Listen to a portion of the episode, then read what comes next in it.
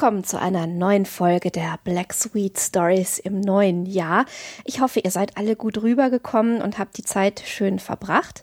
Das neue Jahr hat bei uns hier mit furchtbar viel Regen angefangen. Ich hoffe, bei euch ist das Wetter ein bisschen besser. Vielleicht können wir ja sogar noch ein bisschen Schnee genießen irgendwann. Aber jetzt steigen wir erstmal ein in den nächsten und letzten Teil von Gersthilkers Germelshausen und machen genau da, wo wir das letzte Mal aufgehört haben, weiter. Durch die dunkle Nacht glänzten hell die Lichter aus dem Wirtshause heraus, und wie der Wind dort herübersauste, konnte er in einzelnen unterbrochenen Stößen den lärmenden Klang der Instrumente hören, aber nicht lange. Nur wenige Minuten hatte er auf seiner Stelle gestanden, da hob die alte Kirchturmglocke zum Schlagen aus, in demselben Moment verstummte die Musik oder wurde von dem heulenden Sturm übertäubt, der so arg über den Hang tobte, dass Arnold sich zum Boden niederbiegen musste, um nicht das Gleichgewicht zu verlieren. Vor sich auf der Erde fühlte er da das Paket, das Gertrud aus dem Hause geholt, seinen eigenen Tornister und seine Mappe, und erschreckt richtete er sich wieder empor. Die Uhr hatte ausgeschlagen, die Windsbraut heulte vorüber, aber nirgends im Dorfe entdeckte er mehr ein Licht. Die Hunde, die kurz vorher gebellt und geheult, waren still, und dichter, feuchter Nebel quoll aus dem Grunde herauf. Die Zeit ist um, murmelte Arnold vor sich hin, indem er seinen Tornister auf den Rücken warf. Und ich muss Gertrud noch einmal sehen, denn so kann ich nicht von ihr scheiden. Der Tanz ist aus, die Tänzer werden jetzt zu Hause gehen, und wenn mich der Schulze auch nicht über Nacht behalten will, bleib ich im Wirtshause. In der Dunkelheit fänd ich überdies nicht meinen Weg durch den Wald. Vorsichtig stieg er den leisen Abhang wieder hinunter, den er mit Gertrud heraufgekommen, dort den breiten und weißen Weg zu treffen, der in das Dorf hineinführte, aber umsonst tappte er unten in den Büschen danach herum. Der Grund war weich und sumpfig. Mit seinen dünnen Stiefeln sank er bis tief über die Knöchel ein, und dichtes Erlengebüsch schoss überall dort empor, wo er den festen Weg vermutet hatte. Gekreuzt konnte er ihn in der Dunkelheit auch nicht haben, er musste ihn fühlen, wenn er darauf trat, und außerdem wusste er, dass die Ringmauer des Dorfes quer überlief, diese konnte er nicht verfehlen. Aber umsonst suchte er mit ängstlicher Hast danach, der Boden wurde weicher und sumpfiger, je weiter er darin vordrang, das Gestrüpp dichter und überall von Dornen durchzogen, die seine Kleider zerrissen und seine Hände blutig ritzten. War er rechts oder links abgekommen und an dem Dorfe vorbei? Er fürchtete, sich noch weiter zu verirren und blieb auf einer ziemlich trockenen Stelle, dort zu warten, bis die alte Glocke eins schlagen würde aber es schlug nicht an, kein Hund bellte, kein menschlicher Laut tönte zu ihm herüber, und mit Mühe und Not durch und durch nass und vor Frost zitternd, arbeitete er sich wieder zu dem höher gelegenen Hügelhang zurück, an dem ihn Gertrud verlassen. Wohl versuchte er von hier aus noch ein paar Mal in das Dickicht einzudringen und das Dorf zu finden, aber vergebens. Zum Tode erschöpft, von einem eigentümlichen Grausen erfasst, mied er zuletzt den tiefen, dunklen, unheimlichen Grund und suchte einen schützenden Baum, die Nacht dort zu verbringen. Und wie langsam zogen die Stunden an ihm vorüber, denn zitternd vor Frost war er nicht imstande, der langen Nacht auch nur eine Sekunde Schlaf abzustehlen. Immer wieder horchte er dabei in die Dunkelheit hinein, denn immer aufs neue glaubte er den rauen Schlag der Glocke zu vernehmen, um immer aufs neue sich getäuscht zu sehen. Endlich dämmerte der erste lichte Schein aus dem fernen Osten, die Wolken hatten sich verzogen, der Himmel war wieder rein und sternenhell, die erwachenden Vögel zwitscherten leise in den dunklen Bäumen. Und breiter wurde der goldene Himmelsgürtel und lichter. Schon konnte er deutlich um sich her die Wipfel der Bäume erkennen, aber vergebens suchte sein Blick den alten braunen Kirchturm und die wettergrauen Dächer nichts als ein altes Erlengestrüpp mit einzelnen verkrüppelten Weiden dazwischen dehnte sich vor ihm aus. Kein Weg war zu erkennen, der links oder rechts abführte, kein Zeichen einer menschlichen Wohnung in der Nähe. Heller und heller brach der Tag an, die ersten Sonnenstrahlen fielen auf die weite, grüne, vor ihm ausgebreitete Fläche, und Arnold, nicht imstande, sich dieses Rätsel zu erklären, wanderte ein ganzes Stück den Grund zurück. Er musste sich in der Nacht, während er den Ort suchte, ohne dass er es wusste, verirrt und weiter davon entfernt haben, und war jetzt fest entschlossen, ihn wieder aufzufinden.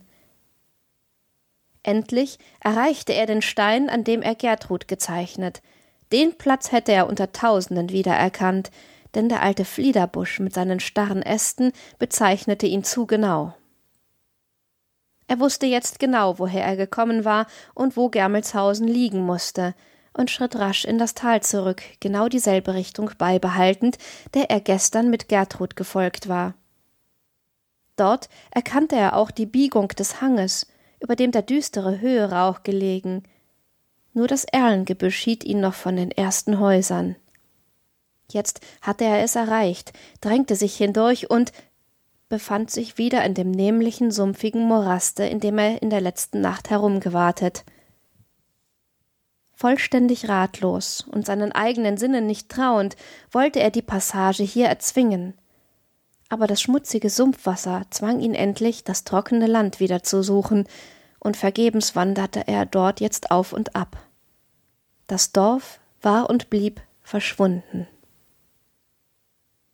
Mit diesen unnützen Versuchen mochten mehrere Stunden vergangen sein, und die müden Glieder versagten ihm zuletzt den Dienst. Er konnte nicht weiter und musste sich erst ausruhen. Was half ihm auch das nutzlose Suchen?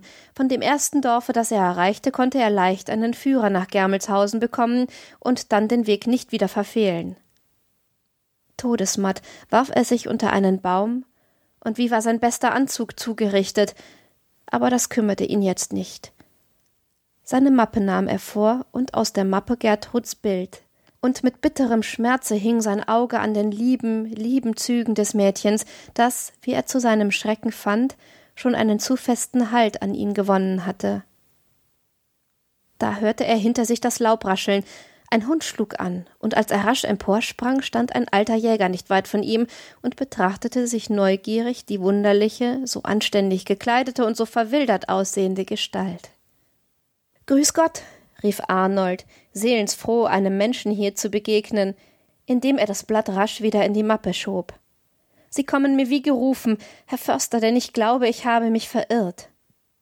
Hm, sagte der Alte, wenn Sie hier die ganze Nacht im Busch gelegen haben und kaum eine halbe Stunde nach Dillstedt hinüber zu einem guten Wirtshause, so glaube ich das auch.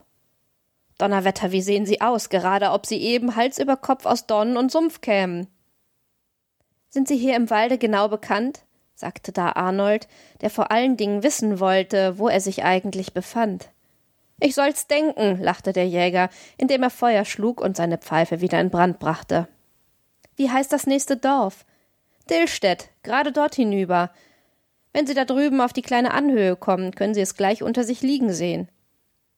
Und wie weit habe ich von hier nach Germelshausen? Wohin?